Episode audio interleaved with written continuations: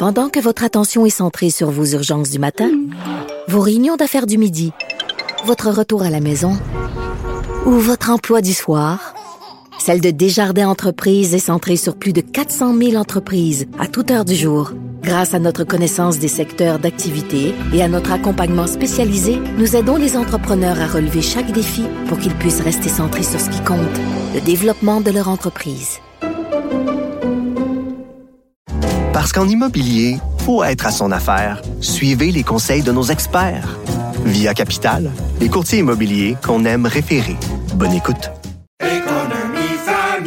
Ici Ricardo. Et Émilie, marchand d'IGA. On a envie de vous inspirer à bien manger. À moins de 5 la portion. Suffit de repérer les produits valeurs sûres et de les cuisiner avec une de nos recettes. Les valeurs sûres, c'est bien pensé, hein? Bien sûr! Détails sur IGA.net. Cube Radio. Cher public, nous vous invitons à prendre place confortablement et à fermer la sonnerie de votre téléphone cellulaire. En cas d'incident, veuillez repérer les sorties de secours les plus près de vous. Bon divertissement.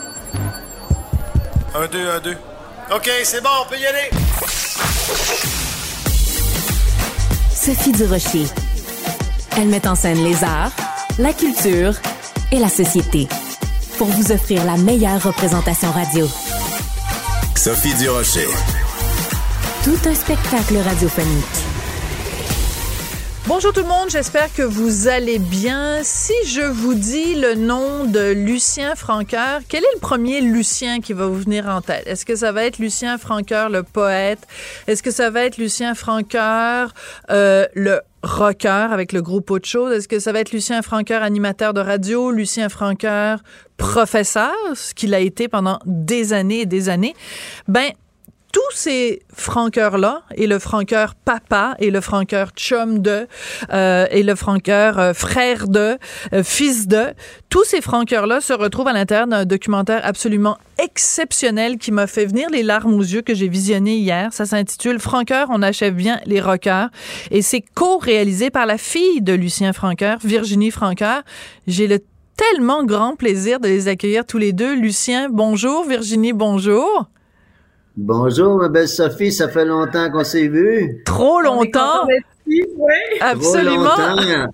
Toujours trop Richard long. va bien? Richard va très bien, il te salue. Et d'ailleurs, c'est avec Richard Martineau, mon mari, que hier soir, on a regardé donc ensemble ce documentaire. Et je dois vous dire à tous les deux que de vous voir comme ça, euh, partager l'écran, euh, cette relation père-fille, c'est extrêmement émouvant c'est émouvant, évidemment, parce qu'on te connaît, Lucien, mais même si quelqu'un te connaissait pas, juste cette relation-là que vous avez tous les deux, c'est super touchant. Euh, Virginie, est-ce que tu pensais que euh, de partir comme ça en voyage en Californie avec ton père, que ça allait susciter autant d'émotions?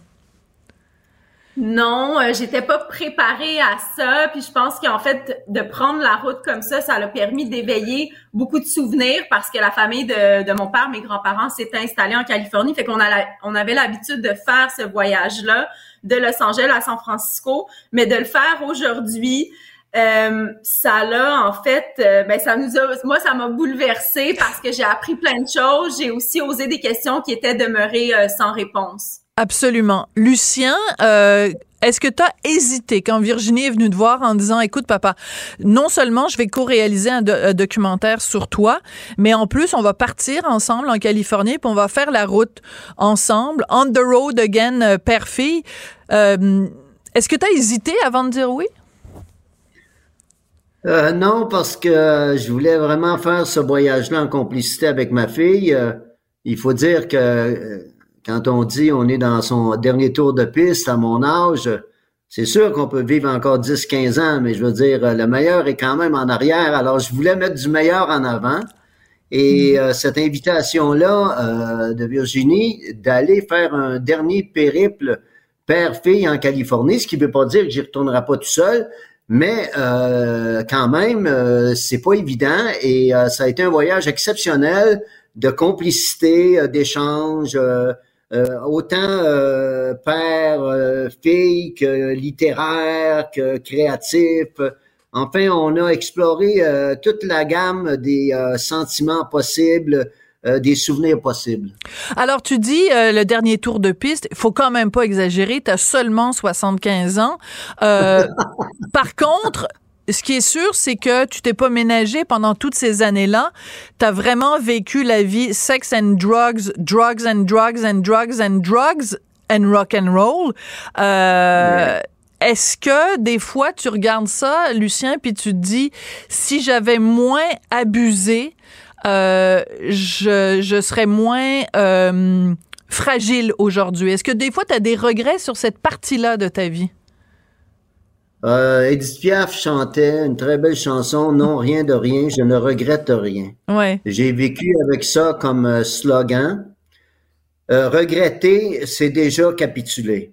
Hum, c'est bien en ce qui me concerne, euh, j'étais un gars de la rue. Euh, je suis né dans la rue parce qu'à 14 ans, en 62, j'étais à New York. J'ai passé quatre mois tout seul dans les rues de Greenwich Village. Donc, ma vie s'est passée très vite, loin du foyer familial. Et ça s'est passé entre Montréal, Toronto, Vancouver surtout, en San Francisco, euh, les dernières années des hippies, Los Angeles, où Jim Morrison euh, euh, faisait la pluie et le beau temps. Donc, et puis Paris, où j'ai sorti des disques, où j'ai eu des relations avec Jacques Higelin, avec Yves Simon, avec Charlie Lee Couture. Donc, j'ai une vie que je regrette de ne pas avoir écrite mais euh, je laisse le travail à ma fille. Ouais. oui, vas-y, vas-y, Virginie, parce que pour toi, pour toi, la drogue, ben, ça, ça n'a pas été le fun. Ouais. Non, c'est sûr que ça peut briser aussi l'image idyllique qu'on se fait d'un père, mais en même temps, euh, tu sais, c'est pas le premier artiste puis pas le dernier artiste à avoir des problèmes euh, de consommation. Euh, mon père, sa vie, c'est pas un long fleuve tranquille, ça a été parsemé de montagnes russes. Puis je trouvais que c'était important pour moi de faire un témoignage qui était authentique, qui était honnête. je pense que ça permet aussi d'humaniser euh, sa vie, puis de voir que ben il y a d'autres artistes aussi qui, font face à ces problèmes-là. C'est des gens hypersensibles comme mon père. Euh, puis c'est important pour moi de le montrer, même si c'est pas facile, puis même si c'est extrêmement bouleversant parce que c'est notre c'est son histoire, mais c'est c'est aussi, ben en fait, c'est euh, l'histoire de Lucien à travers mes yeux, puis c'est notre jardin secret que les gens vont découvrir. Oui, parce qu'il y a plein d'images euh, de famille où on te voit, toi, toute petite Virginie, à un moment donné, interviewer ton papa ou euh, à côté de la voiture de, de, de, ton papa. Et il y a une, une phrase très touchante, c'est Michel Barrette, qui est évidemment un grand chum à toi, euh, Lucien, qui dit à toi, Virginie, que si Lucien a réussi à survivre si longtemps, c'est pour toi, pour faire ce voyage-là avec toi, c'est fort, ça. Ouais, c'est extrêmement euh, puissant. Puis en fait, mon père, euh, ben, parfois il a piqué du nez, puis euh, il a toujours réussi à remonter la pente parce qu'il s'est accroché à des moments charnières ou importants de son histoire. Comme moi, il y a aussi ma mère Claudine Bertrand, on a été très importante on l'est encore dans sa vie. Je pense que si il est ici aujourd'hui, c'est aussi grâce à notre soutien, mais c'est aussi le pouvoir de la poésie, de la littérature, puis c'est ce qu'on découvre euh, dans le documentaire. Et Michel Barrette est un bon ami à moi, c'est un ami de cœur. Et euh, il le prouve encore. Euh, et ça, c'est une relation qui dure depuis 25 ans. J'ai toujours aimé Michel Barrette. on est vraiment des comparses. Et puis, il nous reste un voyage à faire euh, en Harley Davidson euh, à Los Angeles. Donc, euh, on va se préparer à ça. Mais c'est vrai que le témoignage de Michel m'a habité longtemps parce que je me suis dit, c'est comme s'il lisait dans mes pensées ou celles de mon père. Il avait vraiment fait un, il avait bien saisi le personnage parce que mon père, justement, comme tu l'as mentionné, c'est un homme aux multiples facettes qui est aussi rempli de paradoxes. Puis c'est ce qui fait la richesse de, de qui il est. Puis Michel avait bien saisi ça. Euh, fait que moi, son témoignage euh, a été extrêmement touchant. Ouais. Alors on va écouter un extrait de la bande-annonce. Euh, le film, évidemment, il faut absolument le voir. C'est très important euh, de témoigner de ce que de ce qu'a été et de ce qui est encore évidemment euh, ce que tu es, Lucien. On va écouter un petit extrait de la bande-annonce. On est en forme! Je suis la fille de Lucien Franqueur, un poète et un rocker au passé flamboyant. Il a influencé le punk, le métal. C'est un poète fou. Mais moi, j'aime les poètes puis j'aime les fous. C'est comme s'il aime se mettre en scène. Comme un alter ego qui se crée, qui se voit comme s'il est encore jeune, rebelle. T'as-tu l'impression d'être rendu sage ou d'être encore un bum? Un bum, c'est un bum. Fidèle à lui-même. Alors moi, ce que je veux savoir, euh, Lucien, parce que je pense que c'est fondamental pour les gens qui vont découvrir certains aspects de ta carrière avec ce documentaire-là, est-ce que tu penses que au Québec, euh, tu as eu la reconnaissance que tu mérites?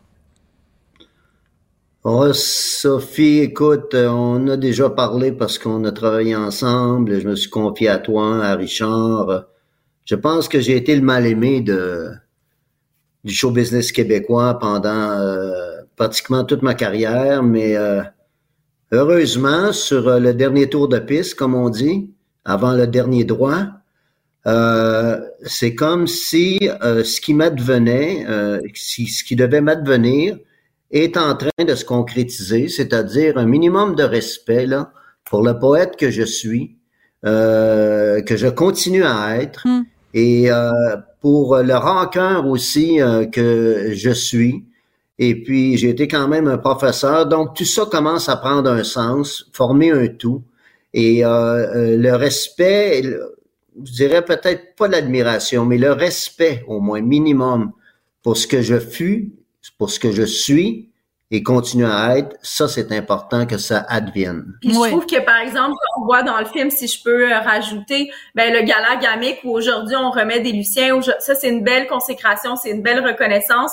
Puis moi, tout au long de ce film-là, de ce euh, de cette quête, parce qu'il faut le dire, c'est une quête personnelle. Je suis sa fille unique. Je voulais sauver mon père, euh, exorciser ses démons intérieurs. Ben j'ai j'ai rencontré plein de personnes qui m'ont témoigné euh, que mon père, à quel point mon père les avait influencés. C'est des gens de tous les milieux, autant euh, parce que je suis professeur à Polytechnique, autant que j'ai des collègues qui ont une tasse avec Shirley dessus, euh, avec des, des en fait des paroles de mon père. dans tous les milieux, fait que ça c'est quelque chose que je réalise qui a influencé peut-être que beaucoup plus de personnes qui, qui le pensent. Oui, mais ça, c'est intéressant. La, la, tes collègues à, à Poly qui ont une tasse avec marqué Shirley dessus, je trouve ça très drôle. Mais, mais, mais moi, ce qui m'a frappé dans le documentaire, c'est la pertinence, l'intelligence et la tendresse du témoignage de Biz de Loco Locas parce qu'il rend hommage, Lucien, à ton apport à la musique, ton apport à la poésie, ton rapport avec les mots. Mon Dieu, que ça fait du bien d'entendre ça. Mais ouais, puis Biz, euh, c'est Mais il l'a pas vu. Tu n'as pas vu le documentaire?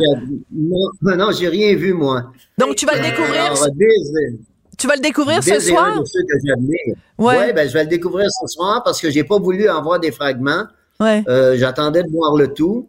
Et puis, euh, j'ai euh, maintenu, j'ai contenu ma curiosité, ce qui est très rare. C'est, euh, mais là, euh, c'était, euh, c'était volontaire et je voulais laisser le temps à Virginie de bien finir tout ça et de le voir en même temps que tout le monde. Enfin, euh, c'est ça. Je veux dire, c'est important.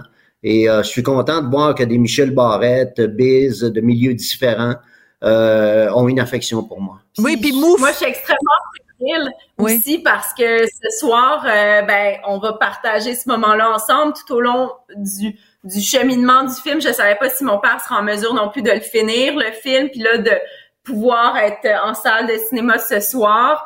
Euh, puis quand tu parlais de Biz, ben, à travers le film aussi, c'est une transmission de notre culture Tout québécoise. Mon père s'est de la contre-culture. Puis je trouve que à une époque où notre culture elle est mise à mal, ben ça montre l'importance de notre culture francophone, puis c'est ce que Biz euh, témoigne dans le documentaire. Mais tu as tellement raison, Virginie. Et moi, je pense que ce documentaire-là, puisque tu as été prof, justement, euh, Lucien, il devrait être montré dans les écoles au Québec parce que on est ignorant de notre propre culture. On est acculturé, on est, on est, euh, on a été déraciné de notre propre culture. Il y a plein de jeunes aujourd'hui qui euh, euh, ne savent pas à quel point on a eu un, un poète maudit au Québec et euh, tu te réclames évidemment de, ben, de la trilogie, de la grande trilogie, de Verlaine, de Rimbaud, de Baudelaire, mais euh, de Néligan aussi évidemment. Mais, mais c'est important de, de, de, de donner le goût aux jeunes Québécois d'aimer notre propre culture. C'est tellement. Ça Ben ouais, mais on a une- Ouais, ben, je te coupe, mais on a une poésie euh, extraordinaire euh, depuis euh, Émile Nelligan, notre premier poète rebelle. Évidemment, Nelligan n'a pas défoncé comme Rimbaud l'a fait, mais pour ici, il fait figure rimbaldienne, ça c'est évident. Oui. Et ensuite de ça, les poètes de la contre-culture, je pense à Denis Vanier. Ben évidemment, je pense Vanier. à Denis Vanier qui est mort, mort volontairement, hein, il est allé au bout de ses démons. Et puis, il s'est laissé emporter par ses démons avec euh, sa compagne José Yvon, qui était poète aussi. Euh, mon ami Patrick Straram, qui était le grand gourou, le cultivé de la contre-culture, qui est parti trop tôt. Et comment ça se fait que moi, qui euh, s'est défoncé euh, de tous les bords, de tous les côtés, voilà. qui est connu, euh, qui est connu autant par ben, toutes les strates de la société, que je sois encore là, euh, c'est quand même, c'est une destinée aussi, c'est un karma, hein. Ouais, ben c'est un c'est un bon karma en tout cas parce que ça veut dire qu'on t'a gardé avec nous longtemps et j'espère encore pour longtemps. Ah c'est beau, c'est beau. Ben oui, fais, fais un beau câlin à Lucien de, de ma part s'il te plaît. ça, là, c'est- ah ça C'est là. meilleur, que, c'est meilleur que toutes les drogues, ça. C'est pour ça qu'il est encore ici. Ah ça c'est beau. C'est c'est meilleur que l'héros puis la coke puis tout le reste. euh, avoir un câlin, Ah, ouais, ouais. avoir un Ben, je câlin. m'ennuie des shows qu'on a fait ensemble, et puis avec Richard, tout On ça, va- vous on- êtes des amis en moi, des amis de cœur. C'est, c'est, écoute, moi j'ai été très touchée par ce documentaire, donc félicitations euh, Virginie et euh, Robbie aussi qui a co euh, donc réalisé ce documentaire que tout le monde devrait voir. Franqueur, on achève bien les rockers. Quel titre en plus. Donc bon visionnement ce soir, puis longue vie euh, à vous deux et longue vie à ce documentaire qui, selon moi, est essentiel à la compréhension de la particularité de la culture québécoise. Merci beaucoup à vous deux, Virginie et Lucien Francard. Merci, on t'embrasse de loin. Oui. Bisous. Bisous. Pendant que votre attention est centrée sur vos urgences du matin, vos réunions d'affaires du midi, votre retour à la maison ou votre emploi du soir, celle de Desjardins Entreprises est centrée sur plus de 400 000 entreprises à toute heure du jour. Grâce à notre connaissance des secteurs d'activité et à notre accompagnement spécialisé, nous aidons les entrepreneurs à relever chaque défi pour qu'ils puissent rester centrés sur ce qui compte, le développement de leur entreprise. Parce qu'en immobilier, faut être à son affaire. Suivez les conseils de nos experts. Via Capital, les courtiers immobiliers qu'on aime référer. Bonne écoute. Ici Ricardo. Et Émilie, marchand d'IGA. On a envie de vous inspirer à bien manger. À moins de 5 la portion. Suffit de repérer les produits valeurs sûres et de les cuisiner avec une de nos recettes. Les valeurs sûres, c'est bien pensé, hein? Bien sûr! Détails sur IGA.net. Culture et société.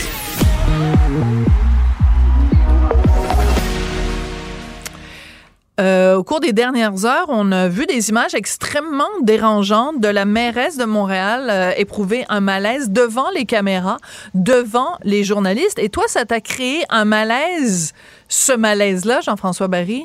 Ouais, puis c'est juste que les gens me comprennent bien, c'est pas son malaise Non. qui m'a créé un malaise. Euh, je, je- c'est sûrement pas de sa faute, sûrement du surmenage là-dedans, du stress ou une simple baisse de pression. Là, moi, ma blonde a déjà fait ça, euh, s'évanouir euh, pendant qu'elle était enceinte parce que le bébé avait s'était à côté sur une vanne. Bref, il y a plein de raisons là, que, que- pour lesquelles ça peut arriver. Fait que c'est pas ça, c'est pas contre Valérie Plante. Mon malaise est venu que ça circulait partout. C'est Partout. Tout. C'était quasiment une éclipse médiatique pendant un certain temps. Tu ouvrais euh, n'importe quel média social, c'était la chute de Valérie Plante. Puis là, Même si tu le voulais coup- pas le voir, tu le voyais. Mais moi, j'ai résisté au début. Je fais non, non, non, ça c'est personnel, non, non. Puis là, à un moment donné, tout le monde en parle. Puis là, tu sais, on travaille dans l'actualité, puis toi puis moi, tu te dis, crème, il faudrait quand même que je sois, je au courant. Puis il y a un petit côté voyeur là-dedans. Puis J'ai fini par, par le regarder. Puis après ça, les autres fois que je le voyais sur d'autres angles, je dis, non, non, non, non, non. Mais je me suis dit que on- est rendu où dans le, le respect de la, de la vie privée, de l'espèce de voyeurisme, d'intimité? Je veux dire, c'est très euh, vulnéra- il y avait beaucoup de vulnérabi- vulnérabilité Absolument. là-dedans. là. Euh, euh, c'est- ton, ton, ton, ton orgueil, ton, ton estime, c'est- c'est c'est beaucoup ce qui s'est passé. Est-ce qu'on est obligé de le tapisser ou on n'aurait pas pu se garder une gêne? D'accord. Alors bon, alors euh, ben encore une fois, je serais pas d'accord avec toi. C'est-à-dire que je suis d'accord avec toi à 90% euh, Là où je suis moins d'accord avec toi, c'est quand tu dis c'est une intrusion dans sa vie privée et tout ça. C'est pas sa vie privée, vu que c'est sa vie publique, vu qu'elle était en pleine conférence de presse, elle était en train de répondre à des questions euh, en Mhm. anglais sur je sais pas trop quoi, le déneigement ou quelque chose comme ça, peu importe. Euh, donc elle était devant les caméras. Donc c'est pas comme si c'était intrusif que quelqu'un est allé la filmer dans un événement privé ou quoi que ce soit. Donc je trouve que Je donc suis, je suis d'accord. Et Mais, c'est comme mais- mais ça me d'écrire rappelait un texte qui dit Ouais. qu'elle est tombée, c'est une chose. Ouais. La vidéo, puis là, repris par, tu sais comment que ça marche, là, les sites, là, c'est Ouais, pas juste aux grandes nouvelles le soir. Là. Non, non, c'est ça. C'est toutes les, toutes les sites. C'est viral, là, c'est devenu viral, c'est sûr. Oui. Mais euh, tu vois, il y a des gens qui se sont posé la question, par exemple, de savoir est-ce qu'on devrait juste montrer quand parce qu'elle elle s'est affaissée et elle est donc euh, assise par terre euh, devant son lutrin. Est-ce qu'on devrait montrer la totalité de la séquence, c'est-à-dire elle qui est en train de parler, puis qu'à un moment donné, elle se tait quand même pendant 10 secondes, puis après, oups, tu la vois qui part, elle tombe. Est-ce qu'on devrait montrer la totalité de ça? Par respect aussi, par sa dignité, parce que c'est très humiliant, d'une certaine façon, de- d'être vu comme ça, euh, les quatre pattes, euh, tu sais, hein, euh, écrapoutis par terre, là. Il y a personne qui veut s'évanouir dans la vie tout seul chez nous parce qu'on se dit que on veut quand même quelqu'un soit là pour nous ramasser Ouais. si jamais on reste dans les pommes. Mais il y a jamais- quand même personne qui veut le faire en public. Pensez à n'importe quoi. Là, vous donnez une conférence, vous, vous êtes au bureau, vous faites une présentation, euh, puis là, elle, c'est encore pire, c'est devant les caméras. Il y a personne qui veut. Il y a personne Ouais. qui veut vivre ça. Fait que, fait que je, je me, suis- je me suis juste demandé, puis effectivement, puis en plus avec les grands titres, des fois, tu avais l'impression qu'elle avait complètement perdu la carte alors qu'elle est toujours restée là. là. J'ai vu la, la Ouais, vidéo ouais. comme toi. Elle n'a pas perdu absence. connaissance. Elle a eu un malaise. Voilà. J'avais l'impression qu'elle s'était effondrée quand je voyais les titres. Mais effectivement, mettons, si je l'avais vue assise à côté de son lutrin, avec son équipe à côté, qui là, tu fais OK, elle a... mais, mais de voir toute la séquence, ça ça m'a un peu euh, ça m'a un peu dérangé. Ça m'a ça m'a un peu perturbé de dire Hey, puis, puis on se faisait un malin plaisir. à- Le monde le retweetait, puis le retweetait, puis le, le remettait sur Facebook, puis le remettait sur... Sais, C'était devenu partout. Tu fais, OK, mais il est où le plaisir de repartir? Pourquoi on a du plaisir à repartager ça, puis à le regarder deux, trois, quatre, cinq fois? Je comprends pas. Ben, c'est-à-dire qu'il y a un côté quand même spectaculaire. Je, je sais pas si tu te souviens, il y a quelques années de ça, puis évidemment, parce que j'ai une mémoire en forme de gruyère. Peut-être que je euh, vais pouvoir t'aider, mais la mienne est en. Suisse. Non, oui, c'est ça. Euh, fait qu'on a tous les deux une mémoire trouée. Euh, mais euh, il y avait une, euh, une dame qui s'était euh, évanouie. Elle animait le débat des chefs. Claire Oui, Lamarche. Claire Lamarche. Bon. Claire Lamarche. Voilà, Claire Lamarche, euh, elle avait eu aussi euh, un malaise. Et euh, ben, c'est sûr qu'on on- il y a un côté, on ralentit sur l'autoroute quand il y a un accident de Mhm. voiture ou quand il y a une voiture à côté. Puis en même temps, elle est en position de pouvoir. C'est-à-dire que je pense qu'il y a le droit du public à l'information. La pertinence de ces images-là, c'est de dire quelqu'un qui est à la tête de la métropole au Québec euh, a manifestement euh, peut-être trop poussé. Tu sais, elle l'a dit de toute façon elle-même. Elle Ouais. après, elle a décidé d'alléger sa tâche, de moins en prendre pour pouvoir justement reprendre des forces. Donc, quand tu es montréalais, ben, c'est important, c'est pertinent de savoir que euh, ben, ta mairesse elle a peut-être travaillé trop fort, a trop poussé le bouchon. Surtout que c'est le deuxième malaise en sept mois. Donc, si c'était le premier malaise, tu peux te dire, bon, bah, OK. Mais là, si c'est le deuxième malaise en sept mois, euh, ça veut dire que peut-être que justement, elle s'en met trop sur les épaules, peut-être qu'elle a besoin, je sais pas. Mais, ça, ça- soulève des questions et de, de ces questions-là découle la pertinence de montrer les images. Oui, mais tu sais, il n'y a pas juste des gens de Montréal qui ont regardé ça. D'après moi, quelqu'un à Rivière-du-Loup qui a vu la vidéo passer, il s'est Oui, fait un parce malin que c'est plaisir la de la plus grande. regarder. Oui, mais si que- c'était à l'inverse, si c'était le maire, je m'excuse de dire ça, mais si c'était le maire ou la mairesse de Rivière-du-Loup qui s'était évanoui, je suis pas sûre que les gens à Montréal auraient regardé les images parce que Montréal, c'est la métropole au Québec. Mais je comprends, puis je comprends qu'il fallait le dire qu'elle avait eu un malaise. J'ai pas de problème Ouais. avec ça. C'est de voir toute la séquence qui m'a dérangé, que, les gens parlent de la séquence qui m'a dérangé. Puis, sais-tu quoi? Parce que le temps nous pousse. Si au moins ça peut servir justement à ça, tu sais, parce que des fois, on, on a ri d'elle, Valérie Plante. Là, tu sais, elle fait pas l'unanimité partout. Mais elle se donne quand même. Qu'on l'aime, qu'on l'aime pas, elle se donne. La politique, c'est exigeant. On en a une preuve, là. Euh, c'est stressant. Il y a sûrement des soirées, des fois, là, des nuits qu'elle dort pas super bien. Fait que ça peut nous faire réaliser que c'est pas une job facile. Euh, dans votre quotidien à vous, dans vos jobs à vous, si vous êtes à un moment donné, euh, des fois un peu chambranlant en vous disant euh, j'en ai peut-être trop sur les épaules, ben servez-vous de ça comme exemple de dire, elle, elle a décidé de ralentir après le malaise. Pourquoi pas ralentir un peu avant le malaise, si, si Oui. vous êtes capable? Servons-nous au moins de ça pour faire un peu de sensibilisation à pas trop s'en mettre sur les épaules. Ça nous est tous déjà arrivé de s'en mettre beaucoup sur les épaules. Oui, puis je ferai un parallèle complètement vaseux, mais Lise Dion, par exemple, qui il y a un peu plus d'un mois maintenant, ou il y a deux mois, je me souviens plus, a eu un malaise justement avant de monter sur scène, puis qui récemment a fait une vidéo pour euh, rassurer tout le monde en disant ben ça va mieux, puis en disant ben peut-être éventuellement je vais remonter sur scène. Mais tu sais, dans, dans tous les milieux, puis des fois c'est pas devant les caméras. Mais Mhm, en effet, ouais. il y a des gens qui, qui, qui sont surmenés ou des gens qui ont des malaises. Donc, euh, on peut peut-être de se souhaiter ça pour le temps des fêtes, de prendre ça un petit peu plus relax tout le monde. Puis euh, de. Surtout à l'arrivée du temps des fêtes, des fois, on donne une, une go qu'on appelle. Tu sais, Ouais. On veut en faire beaucoup pour tomber en vacances. Puis là, il y a le magasinage à travers ça. on Puis là, en il y a les toujours enfants à trop la pour maison. Noël parce que c'est une fête inutile. Ben Bon, voilà. Voilà. T'es revenu, Le Grinch? Grinch, ben oui. Ça n'a pas été long. Ben non, ça a duré le, une journée. le naturel, le naturel revient au galop. Hey, merci Autre- beaucoup, Jean-François. Salut, à demain. C'est plus fort que moi. Ouais, je vois bien ça.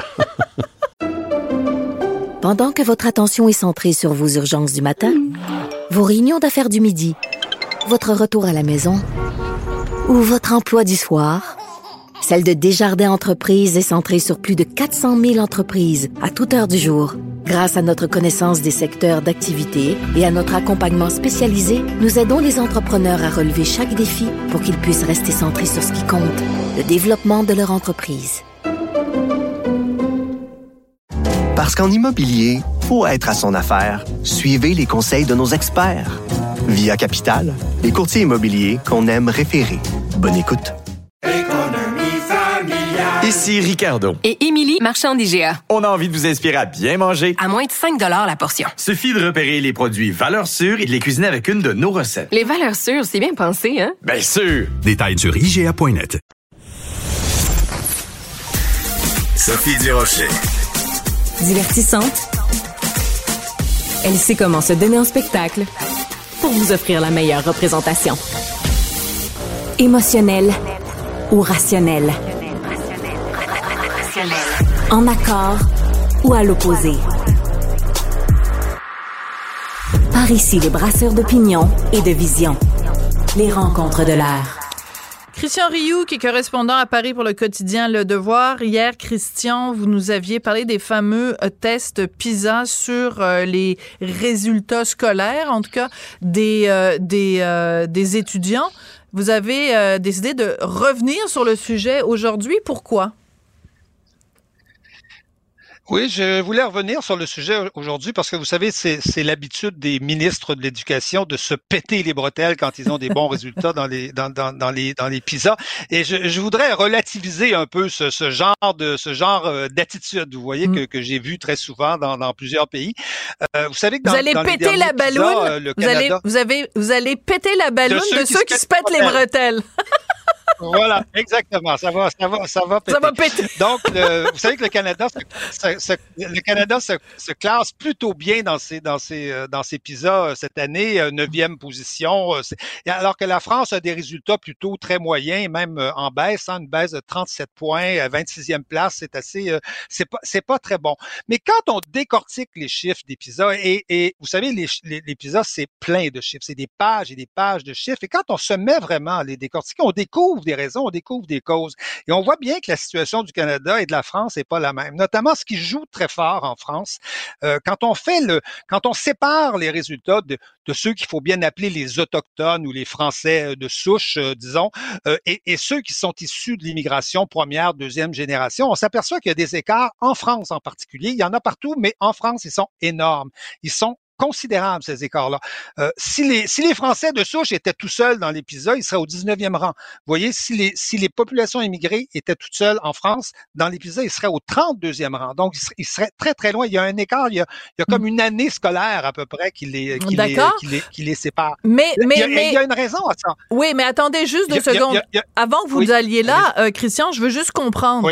C'est-à-dire que euh, qu'est-ce qui, dans les chiffres du PISA, nous permettent de dire tel étudiant, euh, ses parents sont nés en France et ils sont en France depuis trois générations, versus on, on a les ces autres. données-là dans les PISA. Ah oui! Dans les PISA, on a ces données-là. Je ne oui, savais pas. absolument. Les PISA sont, sont, sont administrés par une société internationale euh, privée euh, qui appartient à, à- à l'OCDE. En, en France, les, les, les, les- les données euh, comme ça, ethniques sont pas N'existent pas. C'est pour ça que je vous posais la question. Il n'y a pas de problème. On a, Voilà. On a, on a toutes ces données-là et on s'aperçoit, ce qu'on, ce qu'on, ce qu'on, voit comme différence, c'est que la France euh, accueille une immigration, généralement une immigration pauvre, une immigration où même souvent les parents sont, sont illettrés. Donc, vous voyez que c'est pas la même chose d'accueillir ce type d'immigration, alors que le Canada euh, accueille une immigration plutôt favorisée, plutôt euh, riche, plutôt euh, instruite, et je pense que j'avais déjà vu même des statistiques qui montraient que le niveau d'instruction de, des immigrants en général qui arrivaient au Canada était supérieur, en tout cas certaines Hmm. années, à ceux de la population du Canada en, en- en général. Donc, vous voyez, vous voyez, on peut se péter les bretelles au Canada pour dire, regardez, nous, on a des bons pizzas, en France, on a des mauvais, mais on parle pas de, on parle pas des mêmes, des mêmes réalités. comprends. euh, Absolument pas. Et- Prenez un pays, prenez un pays, oui, prenez un pays comme la Finlande, qui était Mhm. première il y a dix ans, hein, qui était le premier pays que tout le monde admirait. Il fallait suivre le modèle finlandais. Aujourd'hui, ce pays-là est au 20e rang, a décru euh, considérablement et en 10 ans, l'immigration a explosé. C'est pas la seule raison. Il y a d'autres contre- raisons, je pense, en Finlande, mais c'est une raison qui joue, euh, qui joue de manière importante en Finlande. D'accord. Et on comprend bien, Christian, avant que les gens s'énervent le po- euh, des jambes et pètent une fuse, parce qu'on a utilisé beaucoup de- d'images de pète,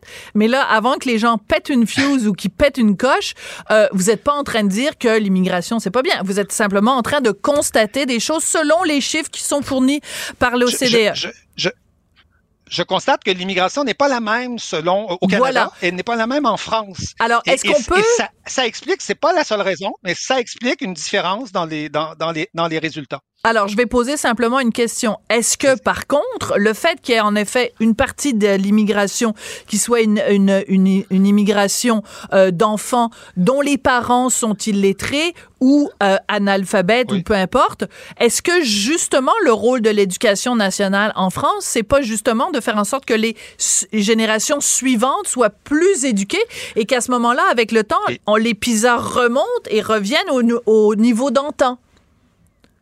Évidemment, évidemment, la tâche, la, la- la tâche d'un État, c'est toujours de, de, de, de faire ça. Mais vous voyez bien que la tâche euh, du gouvernement français et du ministère de l'Éducation français n'est pas la même que celle du ministère de l'Éducation au. Canada, au Québec ou, ou, ou en Alberta. Donc, donc, se péter les bretelles euh, euh, parce qu'il y a une différence sociologique qui est fondamentale, c'est, dans le fond, c'est, ridicule. Et je pense que ça, ça, ça souligne le, ça souligne le fait aussi, euh, parce que les gens ne savent pas le- la plupart du temps ce que mesure mais les PISA mesurent, mesurent des habiletés de base, mais vraiment, mais vraiment de base, capacité de lire un texte ordinaire, hein, une petite annonce dans le, dans, dans le journal, des choses comme ça, de faire des, des opérations mathématiques extrêmement simples.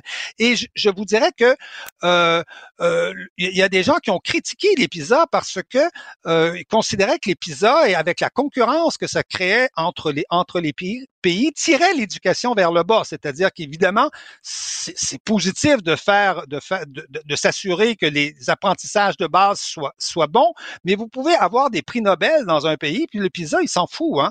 La France a euh, autant de médailles Fields en mathématiques que les États-Unis, ce qui est ce qui est ce qui est euh, qui est le prix Nobel formidable, de, de- ouais. de mathématiques. Hein? Euh, C'est absolument formidable. La France forme des grands mathématiciens, mais elle a des mauvais résultats en mathématiques dans, dans, dans, dans les Ouais. PISA Très systématiquement. intéressant. Vous voyez, vous voyez, vous voyez, et on a souvent accusé les PISA de, de, de favoriser le type d'éducation que l'OCDE a toujours, a toujours favorisé, hein, qui est un grand partisan de la mondialisation heureuse, c'est-à-dire une- une- l'apprentissage des habiletés et non pas et non pas l'acquisition des savoirs. Donc, on a toujours, on a toujours considéré que les PISA étaient quelque part un instrument qui favorisait ce type d'éducation où les savoirs avaient moins d'importance que les euh, que les que les que ce qu'on a appelé les, les compétences. Donc, Absolument. Euh, donc les, les, épisodes ne sont pas complètement neutres dans le ben nos, nos, grands débats sur euh, sur l'éducation et se péter les bretelles sur l'épisode euh, vaut mieux regarder Faut se calmer les avant de avant, avant de faire ça. Ouais. Absolument. Alors vous avez bien fait de péter la, la balloune de ceux qui se pètent les bretelles en espérant que personne ne va péter les plombs en vous écoutant. Merci Christian Rioux. Merci infiniment. Merci. Au revoir et à bientôt. Pendant que votre attention est centrée sur vos urgences du matin, vos réunions d'affaires du midi, votre retour à la maison ou votre emploi du soir, celle de Desjardins Entreprises est centrée sur plus de 400 000 entreprises à toute heure du jour. Grâce à notre connaissance des secteurs d'activité et à notre accompagnement spécialisé, nous aidons les entrepreneurs à relever chaque défi pour qu'ils puissent rester centrés sur ce qui compte, le développement de leur entreprise. Parce qu'en immobilier, faut être à son affaire. Suivez les conseils de nos experts. Via Capital, les courtiers immobiliers qu'on aime référer. Bonne écoute. Ici Ricardo. Et Émilie, marchand d'IGA. On a envie de vous inspirer à bien manger. À moins de 5 la portion. Suffit de repérer les produits valeurs sûres et de les cuisiner avec une de nos recettes. Les valeurs sûres, c'est bien pensé, hein? Bien sûr! Détails sur IGA.net. Sophie Durocher. Elle pose les projecteurs sur les acteurs de la nouvelle.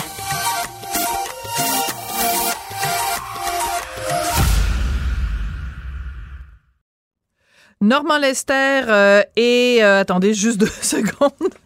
C'est parce que, voilà, Normand Lester, blogueur au Journal de Montréal, Journal de Québec, animateur du balado Normand Lester raconte à Cube Radio. Bonjour Normand, comment ça va?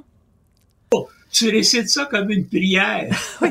Alors, au nom du Père et du Fils et du Normand Lester, allez en paix!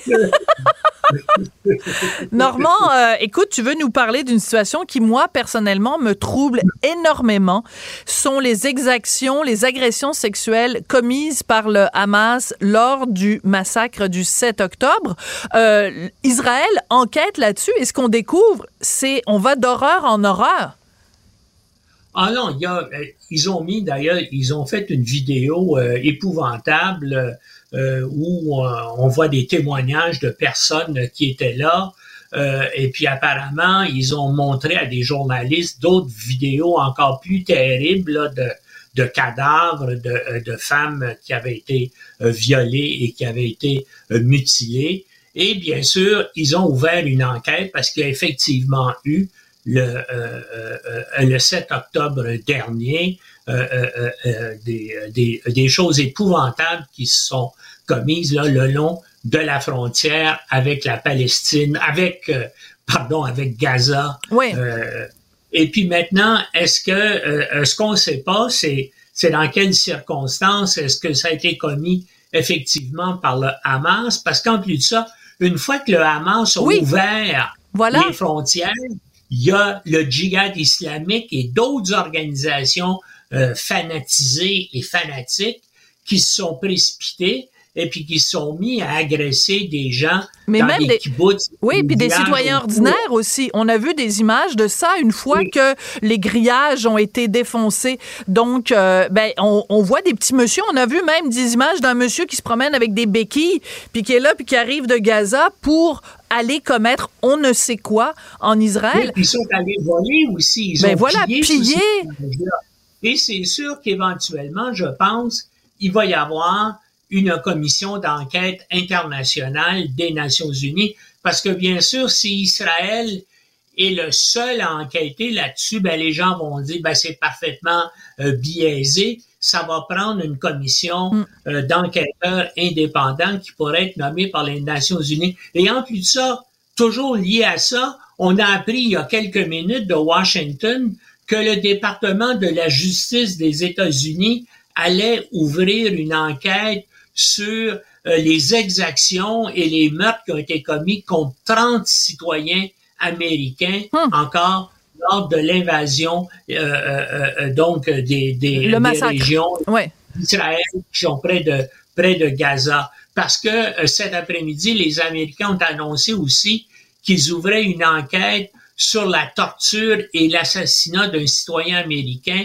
en Ukraine par euh, des militaires russes. Puis ils ont réussi à identifier, puis vous, tu vas pouvoir euh, voir ça là, sur les dépêches et sur le net, le nom des deux commandants russes là, qui ont laissé ou qui ont aidé leurs hommes à, à, faire à, à, torturer un citoyen américain parce qu'il y a une loi américaine qui a été adoptée il y a une trentaine d'années par le Congrès qui demande au ministère américain de la Justice de faire des enquêtes comme celle-là. Donc, et puis cet après-midi, quand l'Attorney General Garland a annoncé qu'on allait poursuivre des Russes, ben il a dit aussi qu'une enquête était ouverte sur, la mort d'une trentaine euh, en, Israël. D'accord. Euh, Alors, moi, je veux revenir. Ouais, il faut revenir sur cette idée-là, euh, Normand. Euh, l'idée que, donc, des gens du Hamas, des terroristes du Hamas, le 7 octobre, euh, arrivent en Israël, dans les kibbutz qui sont euh, à la frontière, euh, donc, tuent des gens kidnappent des gens, dont des enfants, mais commettent aussi, et en particulier au festival de musique, la Supernova, euh, font des viols de groupe. Il y a des témoignages de femmes, des gens, des témoins, des gens qui ont vu ce qui s'est passé. On a vu aussi des images, rappelle-toi, Normand, de cette jeune Israélienne qui avait été euh, donc kidnappée par les gens du Hamas, euh, qui était... Qui avait son, son pantalon taché de sang au niveau des fesses. Elle avait les, les bras euh, euh, attachés dans le dos. On a vu aussi des images euh, de, de cette jeune femme. Euh, on ne savait pas si elle était vivante ou pas, à l'arrière d'un camion avec la jambe complètement disloquée, avec des, des gens du Hamas qui étaient carrément assis sur elle. Euh, et malgré ça, malgré le fait qu'on ait vu ces images-là, le silence de l'Occident, le silence des groupes féministes, le silence des groupes même à l'ONU qui s'occupent du bien-être des femmes sur ces viols-là qui ont été rapportés. C'est ça qui frappe, c'est ça qui choque, Normand. Ben oui, et ça choque. Et disons qu'au niveau médiatique, on peut, on peut peut-être comprendre, peut-être pas excuser ce silence-là, mais le comprendre, c'est que immédiatement après, il y a eu la riposte là, euh, vengeuse d'Israël. Et là, depuis ce temps-là, on voit des images épouvantables de la destruction euh, euh, de Gaza. Évidemment, il y a près de 2 millions de personnes qui sont touchées directement. Je suis d'accord avec toi, Normand. Mais... Jour jour, on a vu ces images-là et donc ça a fait que les médias. Il y a eu une éclipse médiatique. Mais je suis entièrement d'accord avec toi, Normand, puis on repartira pas le débat là-dessus. Mais ce que je veux dire, et je tiens à le dire publiquement aujourd'hui, c'est que si, au coin de la rue ici, il y a une femme qui se met à crier Je suis en train de me faire violer, au secours, tout le monde va aller se porter à son secours au coin de la rue. Ce, ce, à quoi on a assisté le 7 octobre, c'est que des femmes ont dit je me suis fait violer et l'Occident s'est tu L'Occident s'est tu, Normand. Parce que. Tu veux dire, parce que, oui, c'est. Parce que ce sont des femmes israéliennes, Normand. Pour cette raison-là. C'est, si ça s'était poursuivi, c'était un événement ponctuel qui a duré quelques heures et ça n'a pas continué après. C'est pour ça que ça n'a pas eu l'impact médiatique que ça méritait d'avoir. Je suis pas d'accord. Mais là, je suis pas d'accord, ben, ben, Normand. Non, je suis pas d'accord. Ben, on, parce que on a vu, là, on commence à avoir des images et on commence à avoir des détails, mais tous les médias de la planète étaient concentrés sur l'invasion israélienne. On les avait les images. Dès le début, on avait les images, Normand. Dès le début, on a vu les images. images. On avait quelques images, mais même Israël ne pouvait pas, et aucun média n'aurait mis en ondes certaines des images tellement elles étaient épouvantables. Et c'est et donc c'est un peu pour ça que les euh, les médias se sont concentrés sur ce qui se passait à Gaza, mais je suis d'accord avec toi qu'on aurait dû donner plus d'importance à cette information-là, mais comme on avait moins d'images et comme ça s'est déroulé pendant quelques heures seulement, eh ben l'ensemble de la l'intérêt ou puis euh, euh, les médias ont braqué les images sur la destruction euh, de Gaza. Et là, deux mois après, on commence là à dire hey, il y a des choses terribles aussi qui se sont passées en Israël. Et la communauté internationale commence maintenant à, à regarder à cet aspect-là. Et j'espère effectivement que l'ONU va mettre sur pied une commission d'enquête pour établir les crimes qui ont été commis par les deux côtés dans cette guerre-là. Mais comme ce n'est pas encore fini, euh, je pense que ça va prendre un certain temps. Mais pendant ce temps-là, ben on le sait aujourd'hui. Donc Israël a ouvert une enquête. Les Américains ont annoncé cet après-midi qu'ils enquêteraient aussi sur euh, les 30 euh, citoyens américains qui ont été tués le, le 7 octobre. Et j'espère que le Canada va faire la même chose aussi avec les absolument avec les citoyens canadiens. Mais quand même mais quand même mais quand même écoute quelqu'un comme Sheryl Sandberg donc qui est l'ex numéro 2 de Facebook euh, qui est l'auteur de ce livre si important Lenin elle a écrit une lettre euh, il y a quelques jours seulement qu'on retrouve sur le site de, de CNN dans lequel elle dit peu importe pour qui vous manifestez que vous manifestiez d'un bord ou de l'autre que vous même si vous manifestez pas du tout, peu importe votre religion, même si vous n'avez pas de religion, il y a une chose sur laquelle on doit s'entendre, c'est que le viol ne peut pas être une arme de guerre. Et elle dit elle-même, Sheryl Sandberg, le silence autour du viol des femmes israéliennes est un silence assourdissant. Et à un moment donné, les gens qui se sont tués et qui n'ont pas dit un mot vont devoir avoir des comptes à rendre à l'histoire avec un grand H parce que on, vit depuis le début de MeToo avec n'importe quelle femme se lève et dit moi j'ai été violée par un tel et on se fait dire il faut croire toutes les femmes. Ben moi ce que j'entends depuis le 7 octobre c'est on croit toutes les femmes sauf si les femmes sont israéliennes. Si elles sont israéliennes, on va dire ah oui, As-tu des images? Peux-tu nous le prouver? Peut-être qu'il y a un contexte. Chose qu'on ne dirait jamais si ces femmes-là n'étaient pas israéliennes. C'est mon opinion, non, ben moi, mon opinion, c'est qu'effectivement, le, viol est un crime épouvantable et c'est, écoute, puis ça, ça remonte à la nuit des temps. Je te, par exemple, on sait qu'il y a des centaines de milliers d'Allemandes en 1945 qui ont été violées, mais comme les Russes étaient nos alliés, ben quand il y a eu le procès de Nuremberg, on a, on, a, on, on a effacé tout ça et puis il y a, y a personne qui c'est euh, c'est uniquement des dizaines d'années après la fin de la guerre que toutes les informations ont sorti là sur ces viols de masse là qui se sont euh, produits en Allemagne. Tu as tout à fait raison de le rappeler. bien sûr qu'il y avait eu 20 à 25 millions de morts, ben se vengeaient, mais ça, ça ne justifie pas absolument les choses horribles qui se sont passées. Et comme tu sais, peut-être il y a aussi des informations à l'effet qu'il y a eu aussi des viols qui, ont été perpétrés par les Russes euh, en Ukraine actuellement. Absolument. Mais et je l'avais dénoncé. Et, et, et, à ce moment-là, les, les organisations féministes avaient dénoncé ça. Ce que je sais et ce que je dis et que je répète et que je vais continuer à dire publiquement, c'est que depuis le 7 octobre, les groupements féministes se taisent parce que ce sont des femmes israéliennes. C'est tout le temps qu'on a, Normand, mais euh, je, je, tenais à le dire publiquement et je vais continuer à le dire parce que pour moi, c'est un des grands scandales de 2023 et je n'en démords pas. Merci beaucoup, Normand Lester. OK. À la prochaine. Pendant que votre attention est centrée sur vos urgences du matin, vos réunions d'affaires du midi, votre retour à la maison ou votre emploi du soir, celle de Desjardins Entreprises est centrée sur plus de 400 000 entreprises à toute heure du jour. Grâce à notre connaissance des secteurs d'activité et à notre accompagnement spécialisé, nous aidons les entrepreneurs à relever chaque défi pour qu'ils puissent rester centrés sur ce qui compte, le développement de leur entreprise. Parce qu'en immobilier, pour être à son affaire, suivez les conseils de nos experts. Via Capital, les courtiers immobiliers qu'on aime référer. Bonne écoute.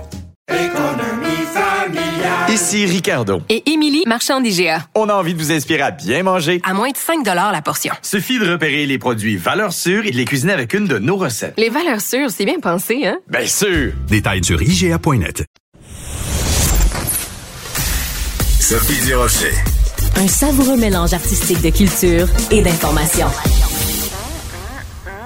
On va se tourner du côté des nouvelles de dernière heure avec mon collègue journaliste Alexandre Moranville-Ouellette. Bonjour Alexandre. Bonjour Sophie. Alors, euh, parle-moi de la, du père de la fillette de Granby. Ouais, c'est une nouvelle de dernière heure qui vient de tomber. Là, on est près de deux ans après sa condamnation. Le père de la fillette de Granby, qu'on peut pas identifier, je rappelle, en raison de l'ordonnance de non-publication qu'il y avait sûr. autour de sa fille. Donc, pour pas identifier celle-ci, on ne peut pas identifier le père non plus. Il va officiellement pouvoir sortir de prison et vivre en semi-liberté dans une maison de transition. Lui qui a été devant la commission des libérations conditionnelles dans une audience le 30 novembre dernier.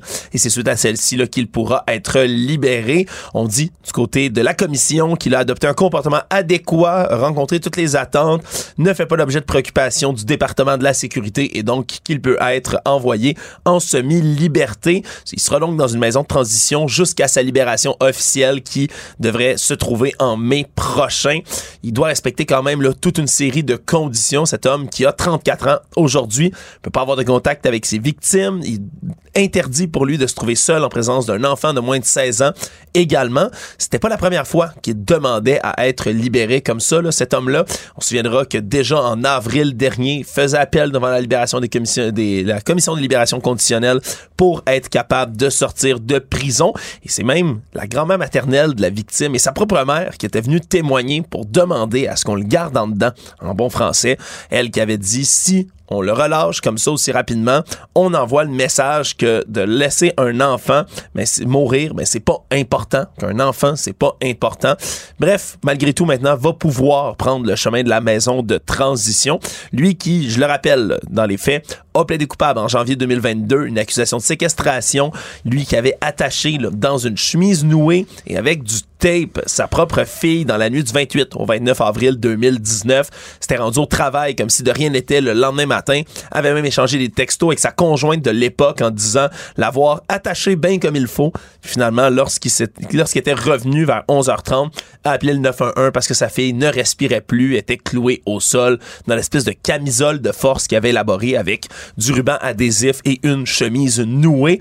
Et finalement, mais elle était décédée. Tout ça avait mené par la suite ben, à l'élaboration de la commission, La commission Laurent Laurent, absolument. présidée par Régine Laurent. C'est devenu vraiment, là, en 2019, euh, un événement majeur en qui a avril. marqué qui a marqué les esprits et on s'est dit on s'est tous dit collectivement plus jamais plus jamais, euh, parce que manifestement, la petite fillette de Granby, euh, évidemment, est passée entre les, les trous du filet social qu'on a supposément au Québec. Et justement, la commission Laurent avait normalement mis en place, en tout cas, toutes les recommandations pour faire en sorte que ça n'arrive plus. Euh, moi, je peux me permettre, puisque toi, tu nous offres l'information objective, de commenter quand même cette décision. Quant à la, grand-mère et la mère de la petite qui disent ben, le message que ça envoie, c'est que ça banalise la mort d'un enfant. Euh, j'ai tendance à penser, en effet, comme elle, euh, quel genre de message ça envoie que euh, juste parce que tu t'es bien comporté et que tout va bien. Et ce serait pas la première fois qu'une décision de la commission de libération conditionnelle nous donne des frissons dans le dos. Euh, ce sont des décisions qui sont parfois extrêmement controversées, euh, dénoncées par des groupes de défense des victimes. Et dans ce cas-ci, dans les groupes de défense des victimes qui sont des enfants, euh, j'avoue que moi, je vais pas me coucher très, très à l'aise ce soir, sachant ça. Oui, ça revient souvent dans l'actualité, effectivement, là, de ces cas où, entre autres, ben, des victimes ou des proches de victimes sont obligés de vivre avec le fait que quelqu'un qui a, on se souviendra, on avait reçu ici à Cube Radio à plusieurs reprises, son nom m'échappe, une dame dont la mère a été assassinée par un homme là, dans un Oui. crime féminicide. Puis, il a Et- été libéré, puis elle peut le croiser n'importe quand en allant au McDo euh, ou en se promenant au coin de la rue. Donc, euh, ben, merci beaucoup d'être venu nous dire euh, ces nouvelles pardon, de dernière minute, Alexandre Moranville-Ouellette. Et c'est là-dessus que se termine l'émission. Je voudrais remercier à la recherche Audrey Robitaille et Marianne Bessette, à la mise en onde Tristan Brunet-Dupont. Merci beaucoup et à demain. Cube Radio.